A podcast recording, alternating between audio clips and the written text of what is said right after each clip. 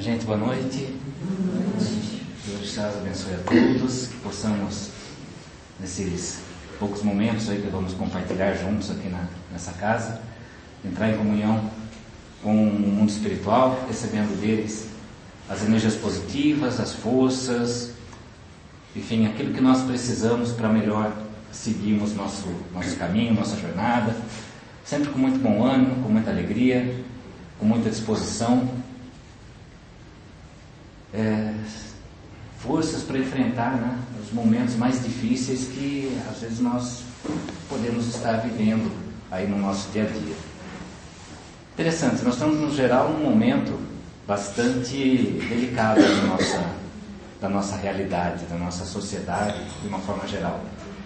E não tem como a gente é, desassociar o que acontece no coletivo com o que acontece na nossa vida, com o que acontece com cada um de nós.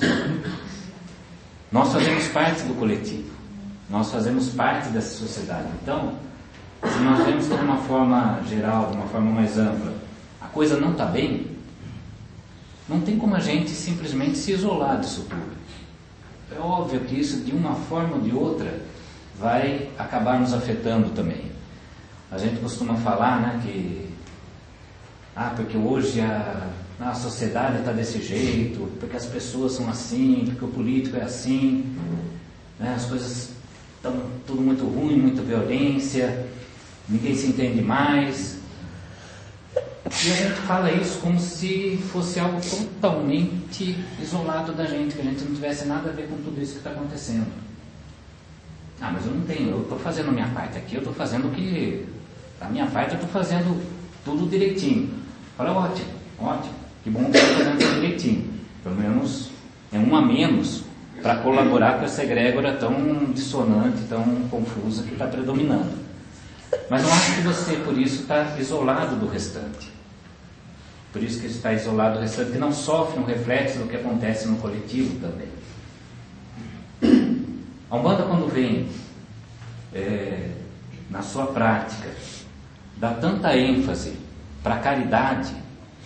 Aliás, uma coisa interessante, né? não sei se é, todos sabem, a Umbanda oficialmente ela surgiu através do Caboclo das Sete Encruzilhadas, que lá em 1908 incorporou um médio lá no Rio de Janeiro, chamado Zélio de Moraes, uma mesa kardecista, inclusive, e a partir dali é que se tem como o marco oficial do surgimento da Umbanda no Brasil. Umbanda é algo, um movimento, uma religião, vamos dizer assim, é, essencialmente brasileira, embora ela se utilize de coisas que vêm de outras culturas, de elementos de outras culturas. Mas é uma religião essencialmente brasileira. E a história põe nesse fato do Zé de Moraes, a incorporação do caboclo das sete encruzilhadas, como o início oficial da Umbanda no Brasil. Que a partir daquele dia, ele deu origem, a, deu início, né, fundou mais sete tendas de Umbanda que começaram todo um movimento de acordo com as regras que, de práticas que ele veio orientar na época. Mas enfim, o que interessa para mim, né, que eu estou falando tudo isso, é que quando perguntaram para o caboclo das sete encruzilhadas o que era Umbanda, afinal de contas, né, ninguém nunca tinha ouvido falar essa palavra, não tinha nenhuma fundação, é, nenhuma é, conhecimento, não tinha conhecimento dessa, dessa palavra, o que, que era Umbanda, o caboclo falou simplesmente o seguinte, Umbanda é a prática do espírito para a caridade. Ponto. Sem entrar em mérito de coisas mais filosofais. O que é Umbanda? É a prática do espírito para a caridade. Então, quer dizer, na essência do movimento umbandista em terra brasileira está a caridade. E por que, que é tão importante essa caridade? Por que, que a Umbanda se preocupa tanto com a caridade em qualquer terreiro que a gente vá? Isso aí, nós seguimos a linha, né, uma forma de praticar um bando que a gente chama de um bando esotérica, da raiz de Pai Guiné, que surgiu lá com o médium Woodrow Wilson da Mata e Silva, lá na década de 50. Então nós seguimos a forma do Pai Guiné e o, esse médium Mata e Silva é, ensinou toda uma série de fundamentos e práticas da Umbanda. Mas existem várias formas de praticar Umbanda. Várias formas, umas que têm mais influência do kardecismo, outras que têm mais influência do candomblé, e uma nuance assim enorme, quase infinita entre um extremo e outro. Mas todos os terreiros, você sempre vai escutar das entidades que estão ali presentes, dos dirigentes que estão ali presentes, a importância da prática da caridade. A caridade sempre está presente em todo, todas as casas. E por que será que a banda dá tanta ênfase, através das suas entidades, nessa prática da caridade? Porque a caridade, é, antes de mais nada, representa esse momento onde eu consigo parar um pouco e olhar além do eu, além do meu próprio umbigo. O que é a prática da caridade? Você ajudar os outros, né? de uma forma bem simples, né? bem simplória. Prática da caridade é você se dedicar em benefício de outras pessoas. Você usar o seu tempo, os seus recursos, os seus esforços em benefício de outras pessoas, visando amenizar a dor e o sofrimento de outras pessoas também. Basicamente, a caridade pode ser resumida nisso, de uma forma bem simplória, como diz. Mas é isso, é você ajudar as outras pessoas. E ao ajudar as outras pessoas, você consegue, é, quando você pratica isso direitinho, você consegue neutralizar um dos grandes venenos que realmente adoecem toda, todo espírito humano, que adoecem a alma, que nos adoece. Né? Afinal de contas, também sou espírito, então estou no meio dessas doenças que a gente tem que combater, que é o egoísmo. A caridade é um excelente remédio contra o egoísmo. E aí tabelo contra o orgulho, contra a vaidade. São três sentimentos que são extremamente centrados, centrados em mim mesmo. O egoísmo, orgulho vaidade é o eu acima de tudo. É o eu antes dos outros, é o eu mais importante do que os outros. A caridade nos ensina que é, temos opções, temos alternativas, podemos ter uma visão diferente. Que o eu, não que não seja importante, é importante sim, mas talvez não tão mais do que os outros. Porque afinal de contas, o sofrimento dos outros, uma hora ou outra, vai é, refletir, vai repercutir em mim mesmo. Não adianta, se uma sociedade está doente e eu sou parte da sociedade, uma hora ou outra eu vou ser afetado por essa doença.